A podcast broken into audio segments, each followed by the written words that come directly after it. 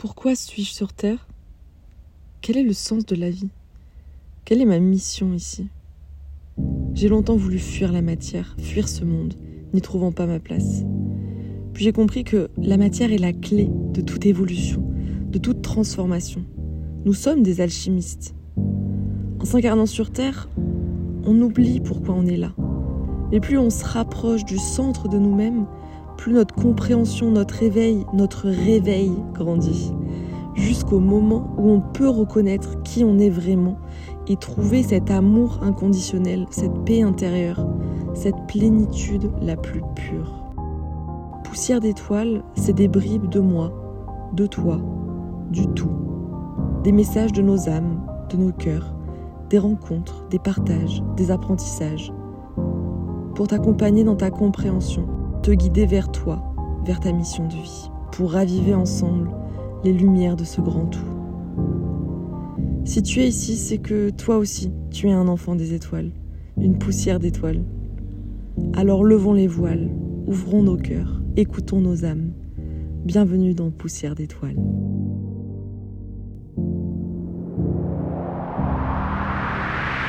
Bonjour, bienvenue dans ce nouvel épisode de Poussière d'étoiles que je suis très contente de faire parce qu'on va, enfin comme tous, mais encore plus parce qu'on va parler d'un de mes sujets euh, vraiment sur lesquels je travaille beaucoup en ce moment, qui est le sujet du mouvement VS l'ancrage. Ou alors, est-ce que c'est le mouvement et l'ancrage?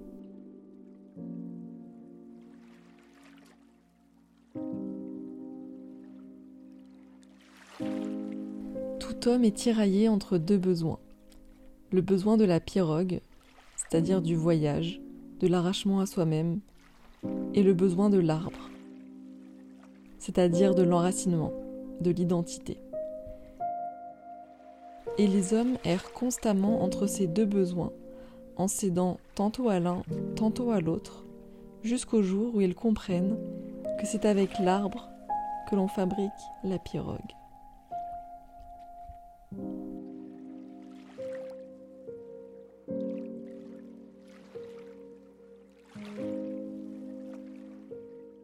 Donc dans cet épisode, j'ai envie de vous parler euh, de mon évolution arbre-pirogue, c'est-à-dire de mon évolution entre le rapport euh, à l'enracinement et au mouvement, euh, comment ça a évolué en moi, de, concrètement en fait dans mon, dans mon parcours.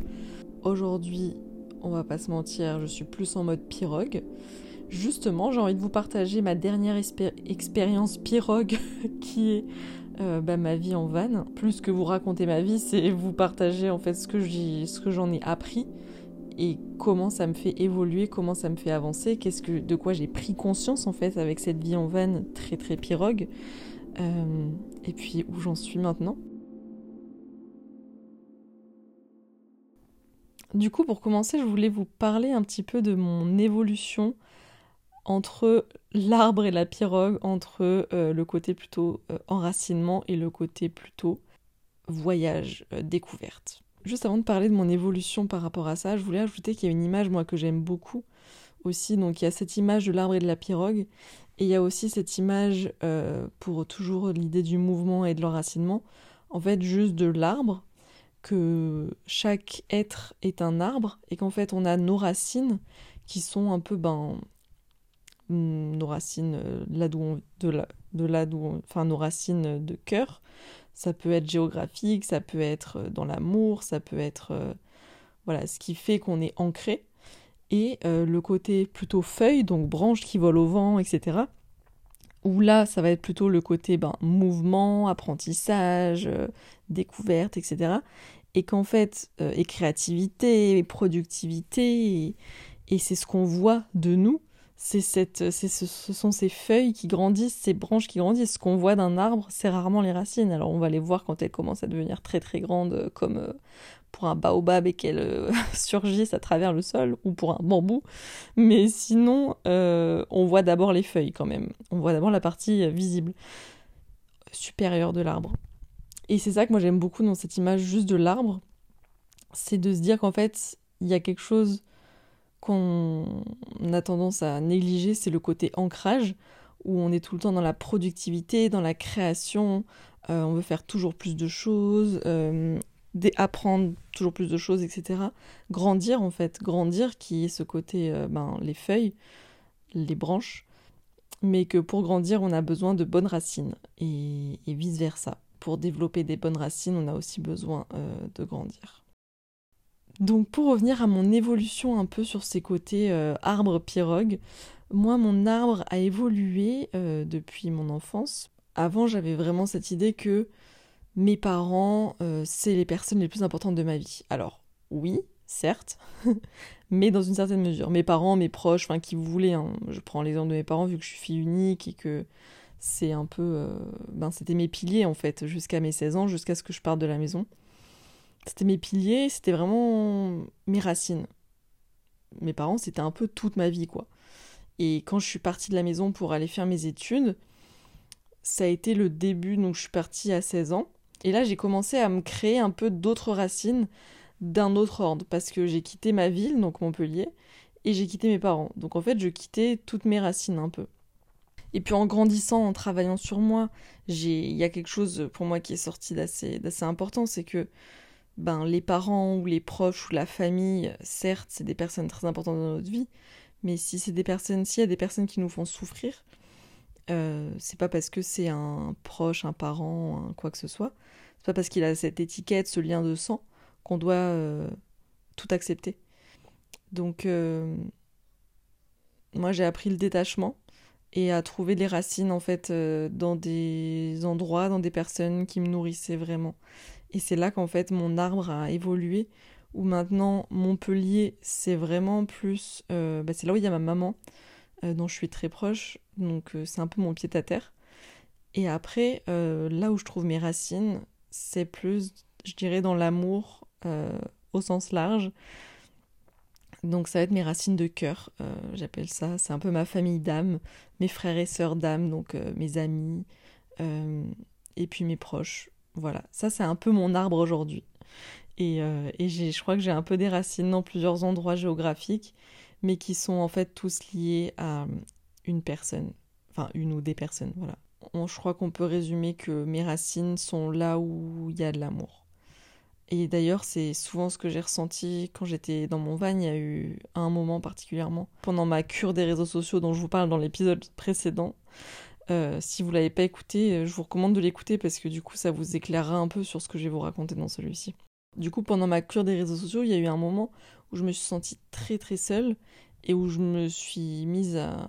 Enfin, j'étais dans un état de détresse et de, solitude extrême, j'étais en larmes et je m'entendais dire je veux rentrer à la maison. Et je me disais mais c'est quoi la maison? Et en fait, le premier truc qui m'est venu, c'est la maison, c'est là où il y a de l'amour.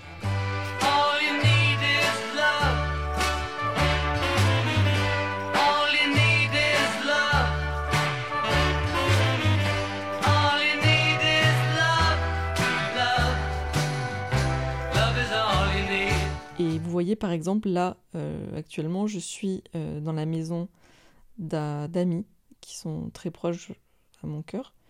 Et ça se dit pas très proche à mon cœur, mais qui me sont très chers ou qui sont très proches de moi. Enfin bref, de très bons amis, quoi. Euh, d'amour, voilà. je me sens à la maison. Quand je suis chez ma maman, évidemment, je me sens à la maison. Voilà, quand je suis chez des personnes comme ça, euh, pour qui j'ai beaucoup d'amour et qui ont beaucoup d'amour pour moi aussi et qu'on se partage tout cet amour, je me sens à la maison. Et c'est un peu ça mon arbre aujourd'hui. Du côté de la pirogue, je vous le disais juste avant, j'ai quitté la maison à 16 ans, la maison familiale. Euh, et après, en fait, j'ai déménagé tous les ans euh, pendant à peu près, je dirais, 4-5 ans, jusqu'à m'installer dans un appartement à Paris où je suis restée 3 ans. Donc là, j'ai eu une grosse phase euh, sédentaire, on va dire. Enfin, pas sédentaire, mais euh, enracinement. Euh, c'était un enracinement à la fois géographique, mais dans tout. Tout dans ma vie était enraciné, était figé, en fait. C'était. Parce qu'il y a, une différence aussi entre l'ancrage, l'enracinement et être figé, être bloqué. C'est bien d'être ancré, mais à trop être ancré, en fait, on en devient bloqué. Et d'ailleurs, c'est quelque chose qu'on remarque vachement dans notre ère que beaucoup de gens ont le chakra racine très développé par rapport aux autres chakras plutôt supérieurs. En fait, le, du coup, les chakras qui sont plutôt dans la partie inférieure du corps, c'est les chakras qui sont vraiment reliés à la matière, à l'ancrage. Et l'ancrage, c'est quelque chose que notre société nous pousse à faire beaucoup. Euh, parce que c'est ce qui est lié à c'est ce qui est lié à tout ce qui est euh, matériel, le domaine du matériel, tout ce qui est très terrestre en fait. La loi du plus fort, les femmes écrabouillées, pas de partage, des massacres. On sentait qu'ils allaient mettre des siècles à s'en sortir. Ils avaient même encore le système de la monnaie. C'est quoi de la monnaie? Par exemple, si tu veux quelque chose, tu peux pas l'avoir sans monnaie. Même à manger Surtout Oui, mais enfin, manger, c'est un besoin, ça, on meurt si on mange pas. Mais ça, ils s'en foutent, t'as pas de monnaie, t'as rien Tu crois qu'ils en ont encore, de la monnaie? Non, je pense pas quand même. Quand on est parti, c'était le tout début de l'ère industrielle. C'est quoi ça? Bah nous aussi, il paraît qu'on est passé par là il y a 3000 ans à peu près. C'est la compétition, l'écriture, la production en masse d'objets qui servent à rien, les guerres, le nucléaire, la destruction de la nature, les grandes maladies sans remède, la préhistoire quoi. Oui mais enfin, c'est pas parce qu'ils ont pas eu de chance qu'on doit s'en désintéresser et on remarque qu'il y a beaucoup de personnes qui ont ce chakra, ces chakras inférieurs très, enfin beaucoup plus imposants que les chakras supérieurs qui sont plus liés euh, à la spiritualité, donc euh, comme euh, avec le, le, chakra coronal, le chakra du troisième œil. Mais du coup, à ce moment-là, moi dans ma vie, j'étais, j'étais clairement dans quelque chose de très ancré, très très terrestre. parce que ben voilà, j'avais un appartement qui était très stable, j'avais un partenaire de vie, un amoureux, euh, pareil, c'était une relation qui était très ancrée, quelque chose de, très ancré. Il n'y avait pas du tout de, de mouvement, d'évolution, de, changement. Voilà, c'était quelque chose de très presque acquis. Puis j'avais un, travail, un CDI, donc euh, je crois qu'on ne peut pas faire plus ancré qu'un CDI. Hein, c'est quelque chose de. Mais là, pour le coup, voilà, on est. Pour moi, là, on est plus que dans l'ancrage, on est dans le côté, euh, j'allais dire figeage, ça ne se dit pas, mais euh, on est dans une situation qui est figée. Il y a quelque chose où on a besoin de mouvement, on a besoin aussi de, comme le, dit le, mythe en fait, c'est, on a besoin du mouvement pour trouver le, l'enracinement, mais on a besoin de l'enracinement pour trouver le mouvement. On a besoin l'un et l'autre. Et là, j'étais clairement dans quelque chose de très très enraciné et à la fois, je me sentais pas à mes racines, je sentais que c'était pas mes racines. Je sentais que ce, que ce soit géographique ou en termes de relations, je sentais que j'étais pas à ma place. Donc c'est là que j'ai commencé à avoir ce besoin de pirogue et de mouvement, euh, de vent, d'air, euh, d'aérer un peu tout ce côté figé. Et c'est à ce moment-là que j'ai commencé ma vie de nomade en sac à dos.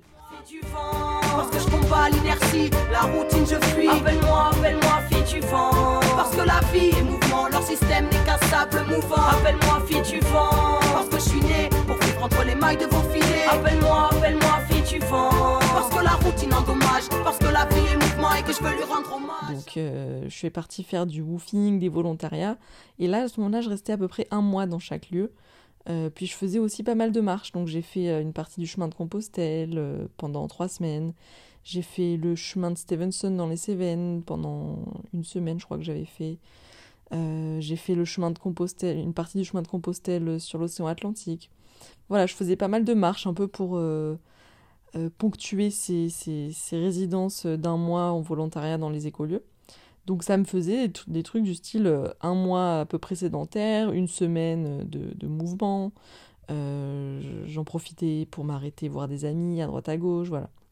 Donc j'avais quand même pas mal de mouvements, mais tout de même euh, un mois par-ci par-là où j'étais assez sédentaire. Et puis après à peu près six gros mois de volontariat, de woofing, de ce que je viens de vous décrire, c'est là que je suis partie faire ma marche sur le chemin de Compostelle, donc pendant trois mois de Montpellier à Saint-Jacques-de-Compostelle.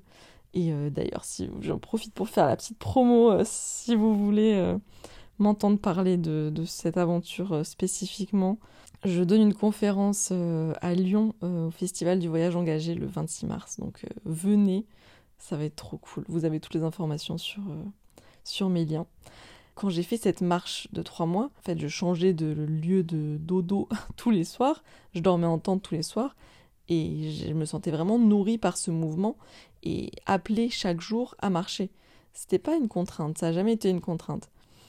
Mais j'avais vraiment, voilà, cette. Euh, chaque matin, j'étais heureuse de me lever pour aller marcher. Et, euh, et certes, au début, c'était un peu difficile de trouver mes spots et j'avais un peu peur de, de pas trouver de spot pour planter ma tente ou des choses comme ça. Mais au final, euh, à force, en fait, je me suis rendu compte que ça rentrait presque dans une routine de chaque jour sortir de ma zone de confort. En fait, c'est ça qui m'a qui m'a vite plu.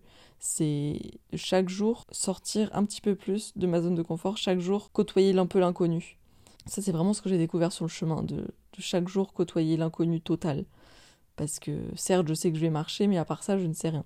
Pendant que je faisais ce chemin, euh, je me rappelle, il y, a, il y a plein de fois où je me disais, mais est-ce qu'un jour, je me sentais un peu comme Forrest Gump en fait. Je me disais, mais est-ce qu'un jour, je vais, je vais réussir à arrêter de marcher? Parce que j'étais tellement animée par ce mouvement, par ce vent, j'étais un peu vraiment comme la pirogue lancée sur sa rivière, vous voyez. J'étais vraiment animée par le mouvement et je me disais, mais est-ce qu'un jour, je vais réussir à m'arrêter? Et je me rappelle d'une personne sur les réseaux sociaux qui m'avait envoyé un message qui m'avait beaucoup parlé. Elle m'avait dit, tu pourrais planter ta tente au même endroit tous les soirs que le chemin ne s'arrêterait pas. Ça m'a énormément parlé, vous voyez, à tel point que je m'en souviens alors que je saurais plus vous dire qui c'était. Euh, d'ailleurs, si tu passes par là, ben merci de m'avoir dit cette phrase parce que tu vois, je m'en souviens encore. Et j'y pense souvent parce que je me dis, mais oui, c'est vrai en fait. C'est pas parce qu'on reste à un même endroit physiquement qu'on peut pas cheminer en soi. Et c'est là qu'on viendra, viendra après à l'importance de se poser aussi pendant ces trois mois de marche, je me, parfois j'avais la pensée de me dire mais qu'est-ce que je vais faire après le chemin? Euh, Qu'est-ce que, est-ce que je vais, enfin, est-ce que jusqu'à quand je vais continuer de marcher en fait? Est-ce qu'il y a un moment où je pourrais m'arrêter de marcher? Est-ce que je, vais ressentir le besoin d'aller dans une maison ou de rentrer euh, chez ma mère? Ou qu'est-ce que je vais ressentir comme besoin en fait? Et puis à la fin, vers la fin du chemin, enfin un moment où je sentais que c'est la fin approchée, j'ai eu vraiment une vision euh, j'étais en train de marcher, je me rappelle. Je suis rentrée dans une espèce de transe où en fait j'ai eu une, ouais, une sorte de vision où je me suis vue euh, être nomade et créer comme ça dans un mode de vie nomade, en me déplaçant, en allant d'une ville à l'autre, dans un, quelque chose d'assez lent et d'assez local toujours. Nomade mais pas aux quatre coins du monde en fait, quelque chose de quelque, chose d'assez local, ouais, France et environ, quoi, pas plus loin, et, euh, et de créer beaucoup, que c'était quelque chose qui vraiment me nourrissait, ces deux choses-là. Le fait d'être nomade, le mouvement, et le fait de créer, de me faire traverser par ce, flux créateur. Et en fait, quand je suis rentrée du chemin, je me rappelle qu'une année avant, j'avais déjà pensé à, m'acheter un van, mais c'était plus une idée, voilà, un peu en l'air. Et puis là, en fait, euh, c'était comme une évidence. Euh, vraiment, j'ai regardé, je me rappelle, j'étais un soir dans mon lit, je me suis dit, ah mais c'est ça, c'est un van en fait qu'il me faut, j'ai, je sais, c'est ça que j'ai envie. J'ai envie d'aller euh, travailler depuis mon van et de pouvoir me déplacer grâce au van. Et comme ça, je pourrais travailler depuis la nature et être au plus proche de la nature. Bon, même si on n'est jamais aussi proche qu'en dormant à la belle étoile, mais bon, quand même, on est plus proche dans un van que au milieu d'un centre-ville. Donc en fait, quand j'ai voilà, eu cet appel un peu et ça a été une évidence. Donc j'ai acheté mon van, j'étais très contente.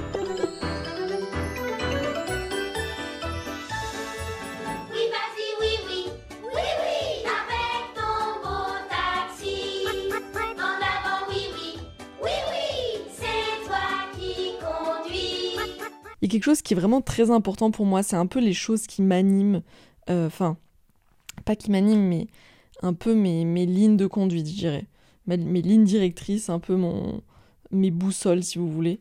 Euh, quelque chose d'hyper important pour moi, c'est vraiment de m'écouter et de suivre mon cœur. Euh, dernièrement, j'ai eu une conversation avec une amie sur le mot courage. Parce que je sais pas si vous savez, mais en fait, le courage, ça c'est Amel du podcast Spiritualista que j'adore et que je vous recommande mille fois. C'est elle qui m'a expliqué ça lors d'une séance que j'ai fait avec elle une, séance qu'elle propose euh, Vibréo qui était pareil génial. D'ailleurs j'aimerais beaucoup recevoir Amel sur le podcast. si tu passes par là Amel, mais sinon je t'enverrai un petit message. Mais si tu passes par là, sache que j'aimerais énormément qu'on fasse un podcast ensemble sur Poussière d'étoiles, ça serait incroyable.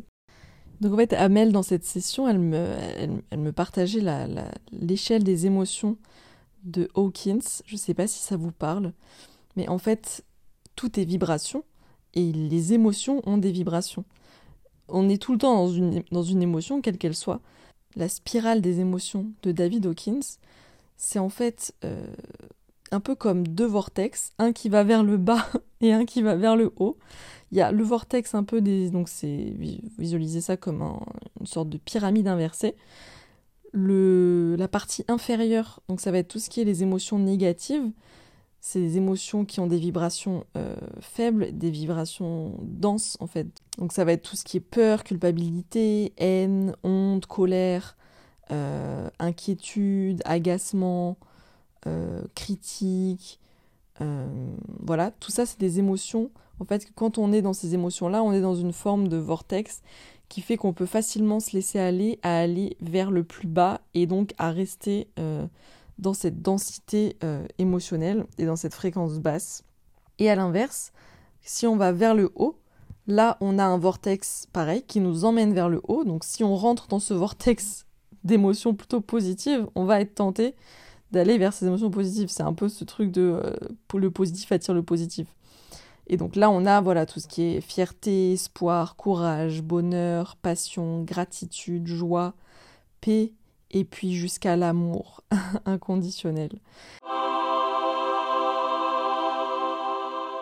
Et en fait, ce que je trouve super intéressant, et c'est là que je voulais en venir, euh, c'est là ça que je voulais vous partager, c'est que la limite, la frontière entre ces deux vortex, c'est le courage.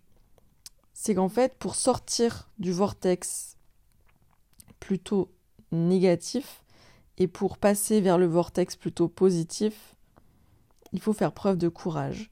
Et en discutant avec une amie récemment, on s'est rendu compte que courage, dans courage, il y a en langage des oiseaux, ou peut-être son origine, mais on entend cœur, cœur, agir avec le cœur, c'est suivre avec le cœur. Et si on se dit qu'en fait, pour sortir de ces trucs qui nous bloquent, sortir de ces émotions négatives, ce qu'il faut, c'est suivre notre cœur, agir avec le cœur. Voilà, donc ça, je vous avoue que c'est un peu mon, c'est motto, moi, de, de suivre mon cœur. Euh, et du coup, ça s'applique, euh, ça s'applique aussi euh, pour se dire que ben, si je suis pas bien quelque part, je change en fait, que ce soit une situation, un lieu, une relation, voilà. Donc c'est vraiment suivre mon cœur. Et c'est pour ça que mon, mon chemin peut paraître un peu surprenant. Parce que voilà, après trois mois de marche, je m'achète un van, hop, presque. Ça, ça pourrait paraître sur un coup de tête pour certains. Mais en fait, pour moi, c'est juste une évidence du cœur quand on est connecté à son cœur, et je sais que si vous êtes là, c'est que vous l'êtes, mais quand on est connecté à son cœur, ben, on n'a plus ce truc de se dire euh, Ah, mais peut-être que c'est qu'une lubie, ah, mais machin, machin. Parce que si j'entends vraiment ce que me dit mon cœur, je sais. C'est évident en fait. Il n'y a pas de. Je sais différencier mon, mon cœur et mes pensées euh, parasites, entre guillemets. Et c'est là que vient mon autre moto, entre guillemets, c'est de faire confiance, de faire confiance, de me faire confiance et de faire confiance en la vie, tout simplement. Enfin, pas si simple, mais à la fois très simple. me faire confiance, c'est aussi réussir à me couper du coup de toutes les peurs des autres, de tout ce que les autres peuvent projeter sur moi, etc. Et ça va être, par exemple, de faire confiance et de me dire que, bah oui, si j'ai besoin de ça maintenant, c'est ok. Et cette autre chose-là, que ma pensée vient me titiller, enfin sur laquelle ma pensée vient me titiller, j'en aurai sûrement besoin après. Et c'est ok, voilà. Chaque chose en son temps, et je fais confiance que chaque chose viendra au bon moment. Et j'arrête de me forcer en fait. J'arrête de me forcer parce que se forcer, ça amène de la frustration, de la contrainte. Donc on est désaligné, on sort de notre axe et on perd du sens en fait dans ce qu'on veut vivre, dans ce qu'on vit. Alors que si on fait confiance, on est dans une forme de foi il y a une grande foi, confiance en soi, euh, être aligné, on est axé, on est aligné avec soi. Et en fait, on, on agit avec le cœur et on agit avec euh, en suivant ce qui fait du sens pour nous. C'est le chemin que j'essaye de suivre. et c'est là qu'on en vient à la partie peut-être qui vous intéressera le plus ou pas du tout, je sais pas. Mais euh, mon partage d'expérience de mon aventure en van.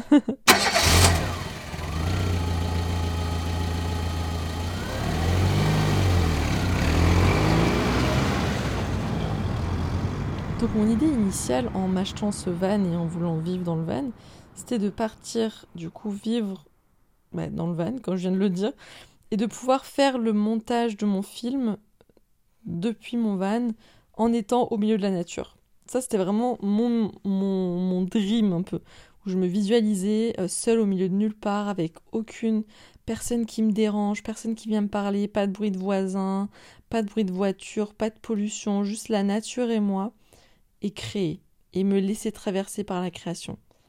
Comment ça s'est passé? Pour de vrai. Pour de vrai, de vrai, je vous dis tout les amis. Ce qui est génial en fait avec la vie en van, c'est que chaque jour, c'est une occasion de plus d'agir justement avec courage, avec courage. Et de sortir de sa zone de confort, de sortir de ce côté figé, tout en gardant l'ancrage. Oui, tout en gardant l'ancrage en fait. C'est d'être très dans le mouvement tout en gardant l'ancrage parce que, surtout d'être seul, il y a ce côté où euh, je dois gérer tout euh, toute seule, donc euh, je suis très ancrée, très connectée à la réalité. je vois très bien quand il y a des problèmes techniques, mécaniques, quand je dois mettre de l'essence. Voilà, tout ça, c'est des trucs très ancrage, très concrets, quoi. Et à la fois, j'ai ce côté mouvement, découverte, aventure, découvrir des lieux magiques, tout ça qui est plus dans le côté, voilà, aérien, avancer, rouler un peu vers l'inconnu rencontrer des nouvelles personnes, euh, découvrir des nouvelles langues. Oui, parce que même en Espagne, il y a plusieurs dialectes, entre guillemets, enfin, dialectes, on s'entend. Être très proche de la nature, ça c'est incroyable. Je me réveille avec des levées de soleil tous les jours, incroyable. Euh, selon les endroits où je suis, ça peut être au Delta del où j'avais euh, où je dormais au bord de l'étang et le matin j'étais réveillée par le bruit de tous les oiseaux qu'il y a ou quand j'étais dans le desierto, desierto de Abanilla le soleil qui s'est levé au milieu des dunes du désert, c'était juste mais grandiose. Ou quand j'étais au bord de la mer, euh, dans le parc naturel Cabo de Gata, je pouvais prendre un bain de mer le matin, le soir, quand je voulais. J'étais seule au monde, je me baignais nue, enfin c'était c'était juste magique quoi. Et ça tout près en fait de chez nous, hein, juste en Espagne. Ça c'est quelque chose d'incroyable. Cette idée là que je m'étais fait de la van life, elle est vraie. Elle est vraie. On peut trouver des spots, mais juste, mais magique et c'est. Et moi, je, je, crois que je m'interdisais de trouver des spots euh, médiocres. je crois que moi, c'est quelque chose, en fait, euh, mais du coup, qui était hyper prenant euh, mentalement parce que je m'attelais à toujours trouver des spots super. Donc, donc ça, c'était quand même assez intense. C'est vraiment vivre aussi avec la, le climat de la nature, de l'extérieur. Parce que moi, le van que j'avais, c'est. Enfin, que j'ai, c'est un lapsus révélateur? non. le van que j'ai, euh, il est isolé, mais j'ai pas de chauffage, il est assez petit, donc euh, je vis plus dehors presque que dans le van. Et puis ce truc de liberté totale, en fait. De pouvoir juste euh, écouter mes envies, mes besoins à chaque instant. Ça, c'est le, gros avantage d'être seul. Parce que si j'étais avec quelqu'un, ça pourrait pas être autant parce que là, clairement, si j'avais envie de bouger, de changer d'endroit à n'importe quel moment, euh, c'est quelque chose qui est, faisable. Euh, de, de, changer de plan, euh, ce que j'ai d'ailleurs fait souvent. Et ça a une magie, enfin ça a une magie en fait, j'ai retrouvé vraiment ce, le même côté que ce que j'ai fait sur le chemin de Compostelle. Pour moi, c'est de d'aller chaque jour à l'inconnu, d'aller chaque jour vers quelque, une journée où on ne sait pas ce qui va se passer. Parce que même si je sais à peu près vers où je me dirige, je sais pas où je vais m'arrêter, je sais pas qui je vais rencontrer sur mon chemin. Et j'adore. C'est pour moi c'est cet imprévu, cette euh, cette ouverture et cette sortie de notre zone de confort qui nous fait grandir, mais tellement à tel point que là, vous voyez, ça fait deux mois et demi que je suis partie et j'ai l'impression que ça fait deux ans.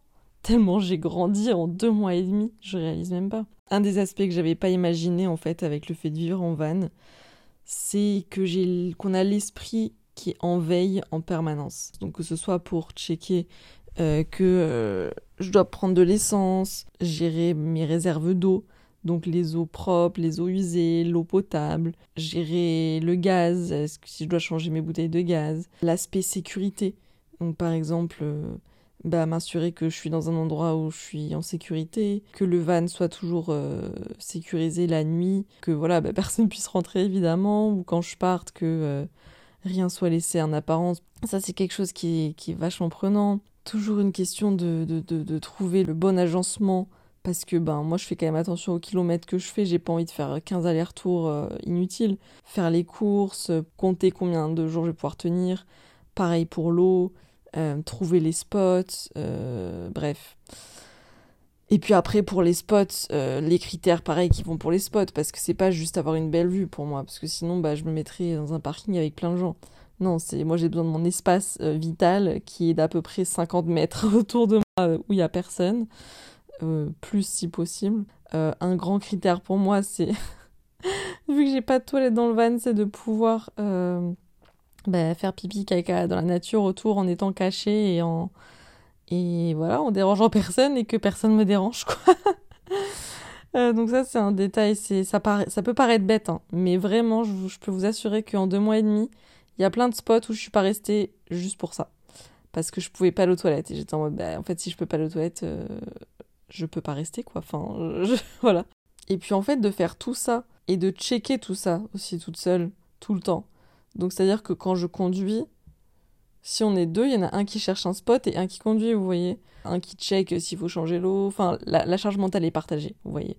Parce que là, j'avais toute la charge mentale sur moi. Et ça fait beaucoup, franchement, ça fait beaucoup.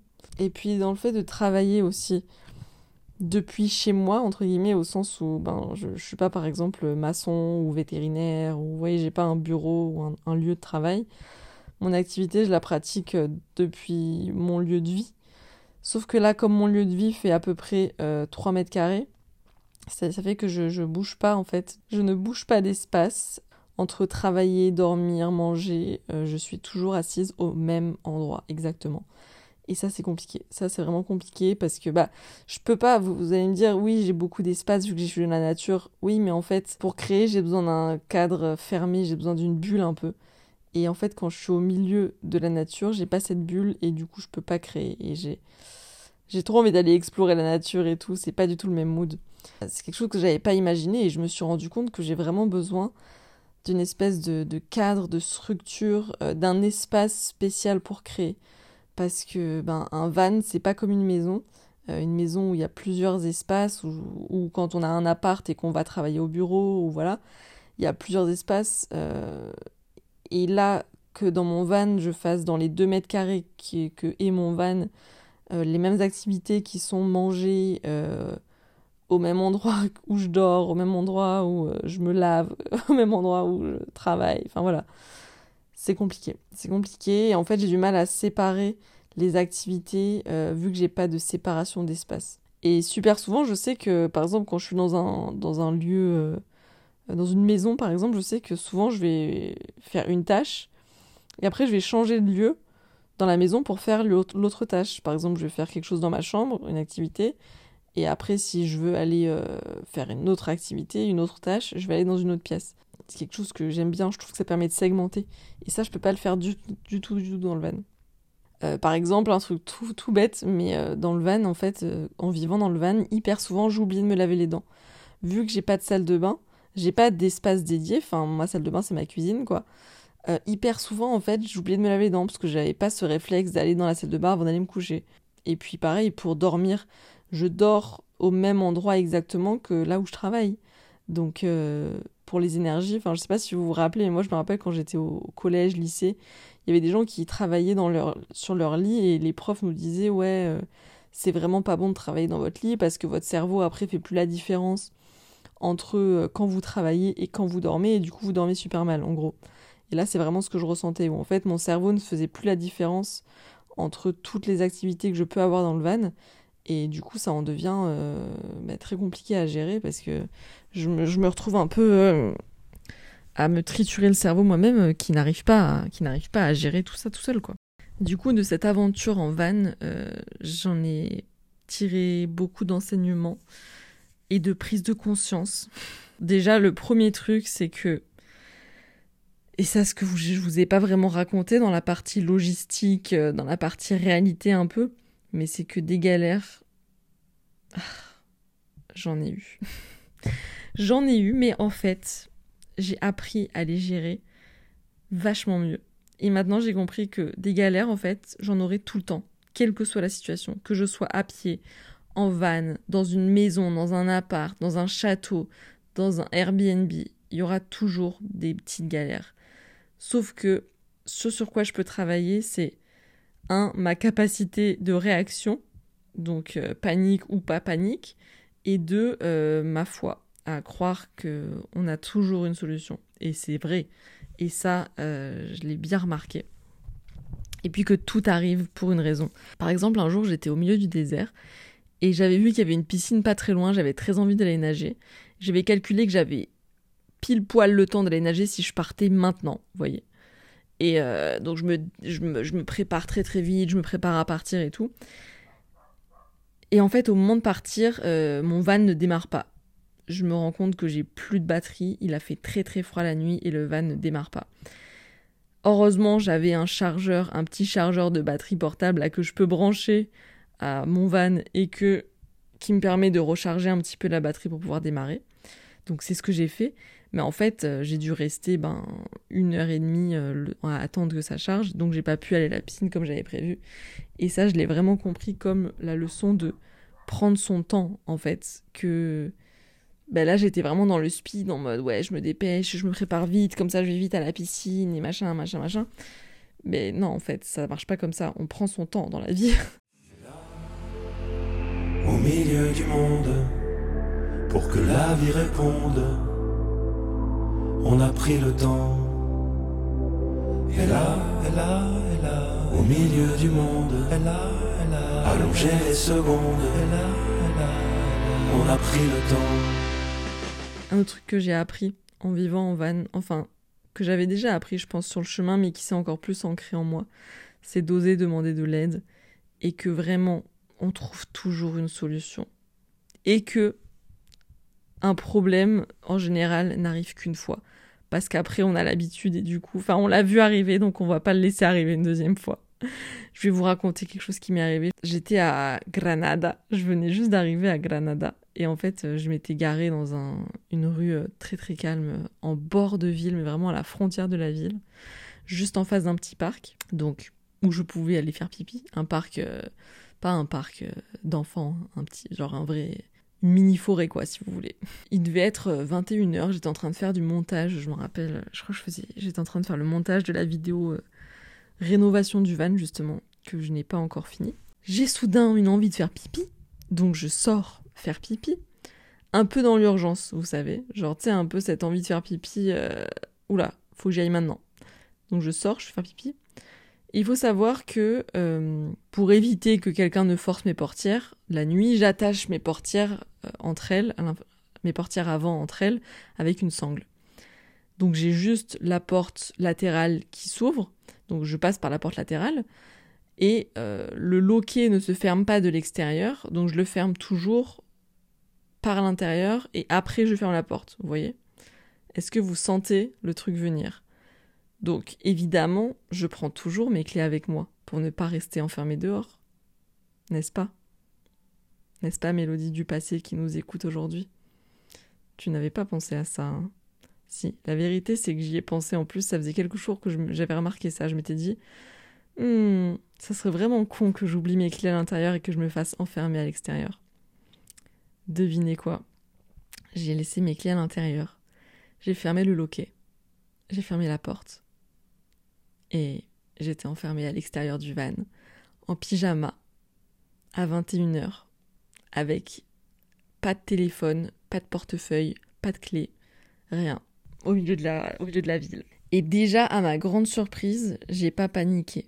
Quand j'ai capté que j'étais euh, enfermée à l'extérieur, je crois que c'est surtout que j'ai pas réalisé. Mais j'étais un peu en mode, euh, ben mince alors, comment je vais faire? Je crois que la première idée qui m'est venue, c'est forcer, évidemment. Donc j'ai essayé de forcer. Ben, heureusement, hein, vous me direz, mais ça n'a pas marché. Euh, je me suis dit, tiens, si je cassais un carreau. Après, je me suis dit, attends, avant de faire quelque chose d'aussi euh, radical, on va peut-être essayer quand même autre chose. Je crois que ma grande chance ce jour-là, c'est qu'il y avait un camping-car juste en face. En plus, ils étaient français. Je suis allée toquer, ils étaient adorable. Euh, le monsieur s'est tout de suite habillé, donc je vous dis, il était 21h. Et en, en, van life, euh, je pense que tous les van life, euh, on est un peu pareil, on est tous un peu des couches tôt. Parce qu'on vit un peu avec le soleil, quoi. Donc, donc le monsieur était déjà au lit, il s'est rhabillé, il est venu. Et il a passé deux heures à m'aider. Franchement, il était trop chou. Il était vraiment trop chou. Il a sorti tous ses outils et tout. on a réussi. Bon, on a vraiment galéré de fou. Mais on a fini par réussir. En fait, on a démonté la fenêtre. Je vous passe les détails, mais on a démonté la fenêtre et j'ai finalement pu rentrer, euh, ouvrir mon van et rentrer dans mon van. Mais c'était une sacrée aventure. Euh, et mine de rien, voilà, je me suis enfermée à l'extérieur et en fait, c'est arrivé au bon moment. Parce que si c'était arrivé au milieu du désert, ben là, je pense que j'aurais pas eu d'autre choix que de casser une vitre. Et je crois qu'à ce moment-là, j'ai vraiment fait confiance en la vie. Je crois qu'à ce moment-là, je savais que j'allais trouver une solution et je crois que c'est pour ça que j'avais pas peur et que j'avais pas de. Vraiment, je pense qu'il y a quelques mois, euh, je. Je vous jure, vous m'aurez vu dans cette situation. Enfin, j'étais en pyjama, en pleine ville, avec tout mon, toute ma vie en fait. Enfin, toute ma vie, j'abuse, mais mon téléphone, mon, mon, portefeuille, mon ordi, euh, puis la clé de Gurvan, tout à l'intérieur de Gurvan. Et je pense que j'aurais pu paniquer, en plus au milieu de la nuit. Donc, pas une voiture qui passe, euh, au milieu de la nuit. Ouais, quand même, enfin, à 21h, dans la rue où j'étais, c'était, ça faisait penser le milieu, au milieu de la nuit, parce qu'il y avait vraiment pas un chat. Donc, euh, je suis très contente de ne pas avoir paniqué. Et voilà, c'est pour vous dire qu'on trouve toujours une solution et que les problèmes nous arrivent euh, parce qu'on est prêt à les gérer. si on n'est pas prêt à gérer un problème, il nous arrive pas à ce moment-là. Vous voyez ce que je veux dire? Genre, une situation, elle va, elle va vous arriver pour que vous puissiez la surmonter. Tout, est possible, en fait. Il n'y a rien qui est impossible. Et ça, je l'ai vraiment découvert euh, avec le, la vie en van. Ah oui, il y a aussi quelque chose dont je voulais vous parler, mais je vous en ai déjà parlé du coup dans le podcast précédent sur les réseaux sociaux et tout, mais c'est pour vous reparler un peu de la solitude, quoi. Parce que moi, c'est quelque chose que je recherchais, la solitude pour pouvoir créer tranquillement mon, mon, film et tout. Et j'ai réalisé que la solitude, c'était pas forcément d'être dans un van au milieu de rien, au milieu de la nature pour pouvoir créer. Que la vraie solitude, en fait, j'ai pas besoin d'être euh, au milieu de rien pour la trouver. J'ai besoin de me couper de ce qui n'est pas essentiel et de me recentrer sur l'essentiel et de m'écouter moi et d'oser regarder en moi et de pas me laisser polluer par euh, les mails, les réseaux sociaux, euh, les, les, les, distractions. La vraie solitude, c'est ça. C'est oser se, se, se, priver en quelque... C'est pas se priver, mais c'est... C'est pas aller à la, c'est pas aller à la facilité, hein, trouver la solitude parce qu'on n'a pas envie. Franchement, c'est dur, je vous jure. C'est pas facile de voir en soi, de voir, de comprendre tout ce qu'on vit, de comprendre tout ce qu'on ressent, de comprendre nos traumas, de comprendre ce qu'on a vécu dans notre enfance et tout. Purée, ça fait remonter, ça fait remonter un tas de choses, mais qu'est-ce que ça fait grandir et qu'est-ce que ça fait avancer? Et ça, il y a que a que dans la solitude et dans le silence qu'on l'a. Et, et, pareil, le silence, c'est pas forcément le silence euh, euh, d'être au milieu de nulle part. Alors ça peut l'être, mais c'est surtout le silence euh, de soi à soi. Bah, ne pas écouter de la musique, ne pas écouter un podcast, ne pas regarder une vidéo, ne pas regarder la télé, ne pas parler à quelqu'un, juste être dans la contemplation en fait. Et c'est là que c'est là qu'on peut toucher, je pense, du doigt à la créativité justement. Et c'est ça que c'est, je pense, une bonne transition pour euh, vous partager un peu mon, mon bilan de cette aventure euh, en van. Parce que j'étais, j'étais partie chercher justement cette créativité. Je pensais que j'allais la trouver au milieu de la nature en étant seule physiquement dans ce van, euh, dans les déserts, au bord de l'océan. Et je bougeais, je bougeais beaucoup dans le mouvement, toujours, rouler, rouler, me déplacer. Je savais pas ce que j'allais chercher. Maintenant, je crois que j'ai compris. Je crois que j'allais chercher l'inspiration. Je crois que j'allais chercher l'espace pour pouvoir créer. Je crois que j'allais chercher un endroit où j'allais pouvoir être traversée par cette créativité, par cet appel du divin qui allait juste m'envoyer les messages et que moi j'allais juste pouvoir exécuter. Et en fait, le mouvement, c'est un peu comme, vous savez, comme quand on secoue une bouteille de, de, de boisson pétillante ça fait augmenter la pression à l'intérieur de la bouteille. Toutes les particules sont hyper agitées, ça prend vachement de place dans la bouteille. Quand on laisse la bouteille au repos, les particules, elles vont pouvoir remonter, enfin s'apaiser. Et quand on ouvre le bouchon,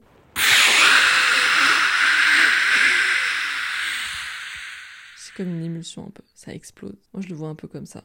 Me déplacer, ça a été secouer la bouteille, ça a fait monter la pression. Et que quand j'ai ouvert le bouchon, quand je me suis posée, quand j'ai posé la bouteille et que j'ai pu ouvrir le bouchon, là, la créativité a pu sortir. Dans ce calme, dans ce silence le plus total. Et dans cette solitude surtout. Parce qu'après le mouvement, parce que oui, le mouvement c'est l'émulsion, c'est la, c'est la dynamique, c'est, ça vient nourrir mon âme. Mais après, pour assimiler tout ça, pour assimiler tous ces apprentissages, et pour que la créativité puisse sortir, il faut se poser. En fait, c'est l'enracinement, justement, le calme. Le calme intérieur et, et qui peut pas venir, en fait, quand l'esprit est, en permanence en, état de veille. Et c'est vraiment ça que j'ai ressenti. Là, je suis dans la phase euh, pause, si vous l'entendez, mais je suis dans une maison, dans la maison de mes amis. J'ai ressenti que, en faisant cette pause, en fait, mon corps a comme si je relâchais toute la pression cet état d'attention permanent dans lequel je suis, de vigilance permanente, presque un état, presque comme un animal qui est tout le temps sur ses gardes. Et, en arrêtant le mouvement, j'ai ressenti une fatigue extrême, comme si mon corps pouvait se disait ah, on peut enfin se reposer, on peut enfin relâcher la pression. Et c'est là que je trouve que le conte euh, que je vous partageais au début prend tout son sens parce qu'en fait, euh, j'ai besoin de, de l'arbre pour recharger mes batteries de pirogue. Et, et j'ai besoin de développer un peu mes racines pour que mes branches poussent un peu plus. Après. Pour les prochains mois, je vais m'atteler à toujours euh, cette recherche d'équilibre, un peu moins de pirogue et un peu plus d'arbres. je pense que je vais essayer de trouver des arbres à travers la France euh, pour m'y rendre en pirogue. Donc euh, je passe l'appel si jamais vous avez une maison et que vous souhaitez qu'on partage un temps ensemble pour quelques jours, quelques semaines. C'est avec grande joie dans mon nomadisme que je viendrai euh, poser mes, mes roues quelques jours chez vous. Je crois que je le savais. Vous savez, c'est le genre de choses. Vous savez, ce sentiment où on sait quelque chose mentalement, mais le moment où on l'expérimente et où chaque cellule de notre corps le vit, c'est un shift qui s'effectue. Et là, j'ai vraiment compris ça par rapport au mouvement, par rapport au mouvement et à l'ancrage. Dans le mouvement, on trouve quelque chose qu'on ne trouvera jamais dans l'ancrage, dans la stabilité physique. Dans l'enracinement physique, on trouve quelque chose qu'on ne trouvera jamais dans le mouvement. Et l'un sans l'autre, on perd le goût de l'autre. Vous voyez, si on reste tout le temps dans le mouvement, je pense qu'on oublie ce que peut nous faire ressentir une forme de stabilité, une forme d'ancrage.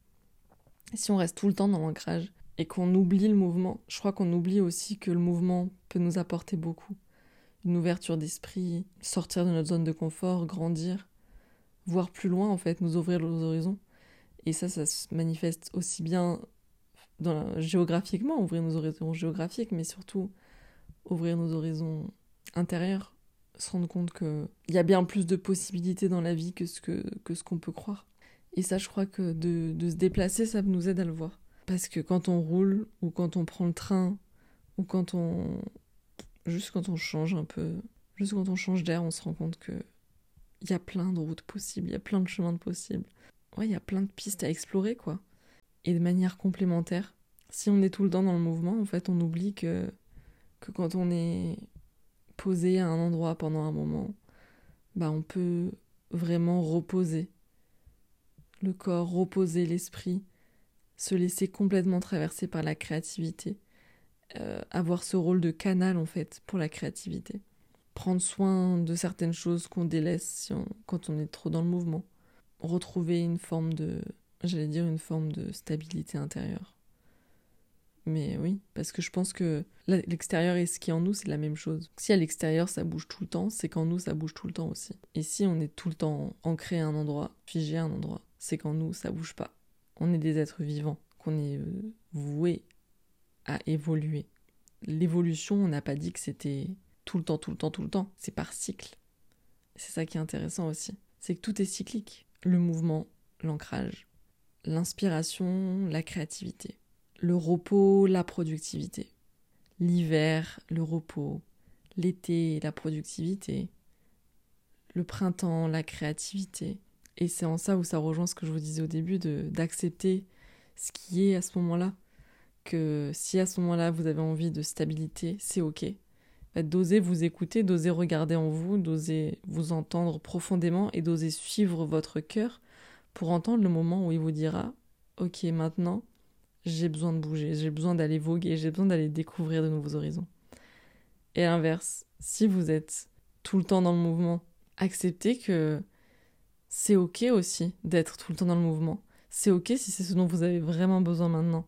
Et acceptez de s'écouter, de s'entendre profondément. Peut-être qu'à ce moment-là, il y a un moment où vous aurez besoin de rester plus longtemps à un endroit. Et je trouve que ça, c'est valable pour tout, en fait. Et qu'on ne devrait jamais culpabiliser de, de, de rester plus longtemps à un endroit ou à un autre. Mais que ce soit géographiquement ou dans une relation ou dans un job ou quoi. Il n'y a rien de mal, il n'y a rien de... Qui a dit que c'était pas bien de rester un mois dans un job Qui a dit qu'une relation, euh, plus c'est long, mieux c'est Non, ça dépend du besoin de chacun, ça dépend du moment, ça dépend du cycle, ça dépend de là où on en est dans notre vie, dans notre, dans notre évolution, dans notre cycle. Je crois que je vais m'arrêter là. Je suis très fatiguée. Finalement, je crois que tout ce podcast, c'était simplement pour vous partager mon, mon expérience, mais que le mythe que je vous ai partagé au début résume très bien tout. Et puis l'image de l'arbre aussi, j'aime beaucoup. L'arbre qui a besoin des racines pour grandir et qui se nourrit à la fois par l'oxygène et par la lumière qui capte sur ses feuilles. Donc il a besoin des deux, du mouvement et des racines. Merci infiniment d'avoir écouté cet épisode jusqu'ici. Je vous dis à très bientôt pour un prochain épisode de Poussière d'étoiles. Merci d'avoir écouté Poussière d'étoiles, un podcast créé, réalisé et produit par Mélodie Mota. N'hésite pas à m'écrire sur Instagram ou par mail pour me partager tes réflexions suite à cet épisode ou si tu souhaites que je t'accompagne personnellement dans ton chemin pour te libérer de tes blocages, de tes peurs et enfin créer la vie dont tu rêves. Pour ne pas louper les prochains épisodes, n'oublie pas de t'abonner sur ta plateforme d'écoute préférée. Tu peux aussi laisser une note ou un petit commentaire tu n'imagines pas à quel point ça me donne de la force. À très bientôt, chère étoile.